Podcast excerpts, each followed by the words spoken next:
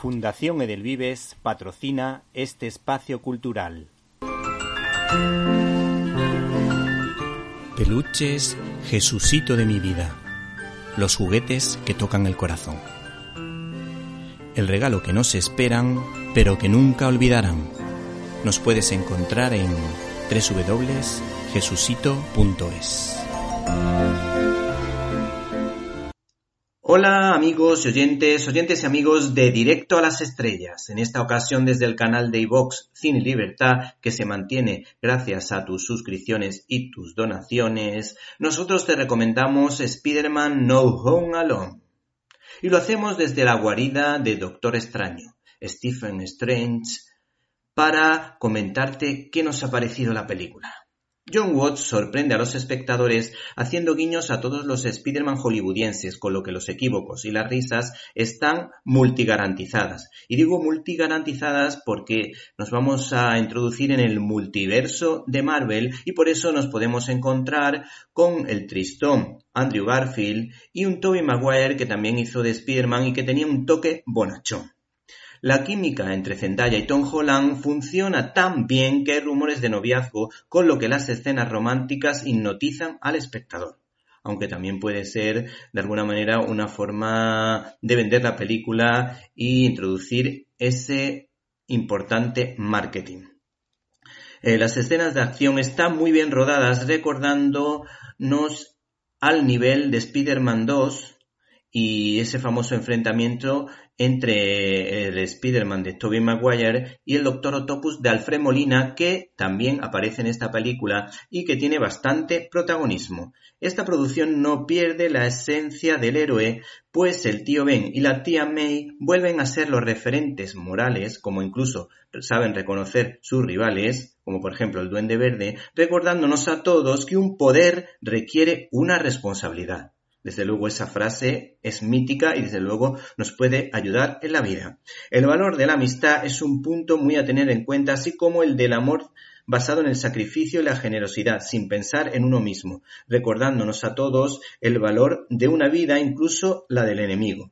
Y por supuesto, de alguna manera, nos invita a la reflexión sobre si la venganza es lo mejor para ser feliz o al realizarla, al vengarse de alguien, pues nos quedamos vacíos. Por último, el compromiso social con los más necesitados queda reflejado en una escena en la que vemos a la tía May en un comedor social, algo bastante habitual en algunos cómics de Spider-Man y de hecho el tío Ben también aparece en algún que otro cómic eh, viviendo una situación parecida.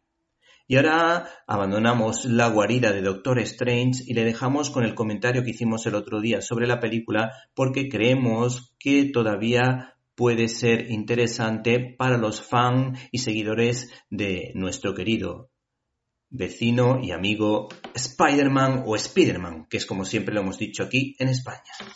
Spiderman, Spiderman, ¿qué has hecho Spiderman? Titoti, titoti, titoti, titoti.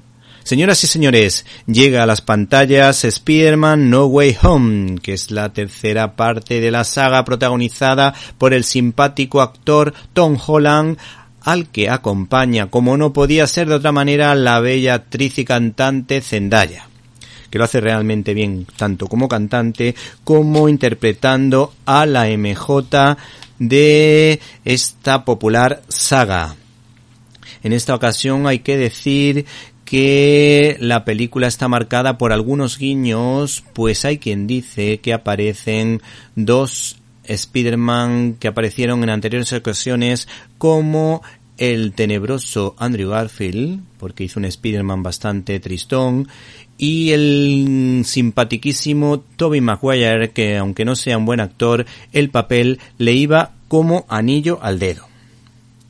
Hay que decir que una de las cosas más importantes que hemos encontrado en la revista Fotogramas es que Kevin Feige, uno de los jefazos de Marvel, pues ha tenido la oportunidad de hablar para esta revista y nosotros destacamos algunas ideas importantes en una historia donde Spider-Man se encuentra con uno de sus grandes amigos, el Doctor Strange, que tanto gusta a los chavales y que hace esos trucos realmente espectaculares con esa capa que lleva y con ese famoso ojo de Agamotto.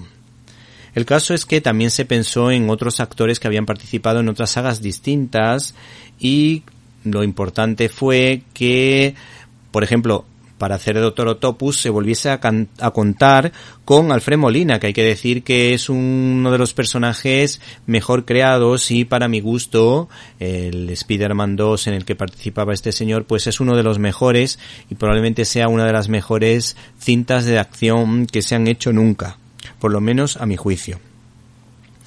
Por otra parte, hay que decir que lo más bonito de esta historia es que habla de los típicos what if de Marvel que de alguna manera plantean que hubiese pasado si tal personaje de Marvel apareciese en tal circunstancia distinta a la habitual.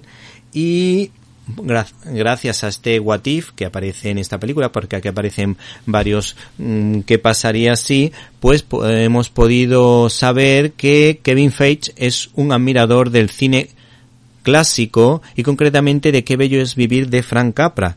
Es un detalle que nos ha llamado muchísimo la atención y por eso pues queremos destacar algo de las declaraciones de este señor. Por esa razón tenemos las declaraciones de este señor que dice lo siguiente con respecto al final de este posible cierre de círculo porque estamos ante la tercera aventura de Tom Holland como decíamos. Más que a despedida, esto tiene que ver un poco a la historia de Dorothy y el mago de Oz, pero como si al final de ella tuviera que decidir dónde está su verdadero hogar. Por otra parte, este señor dijo lo siguiente sobre este querido personaje de Marvel. En realidad se trata de la misma vida, de tomar decisiones, unas correctas y otras incorrectas, pero que cambian nuestro destino. Peter sabe de ello, pues su vida se basa en las decisiones que tomó y en las que no, si encima, como aquí tienes a Strange, la magia, el multiverso, pues está garantizada y puede pasar de todo. Aunque el mejor what if sería en realidad el de qué bello es vivir.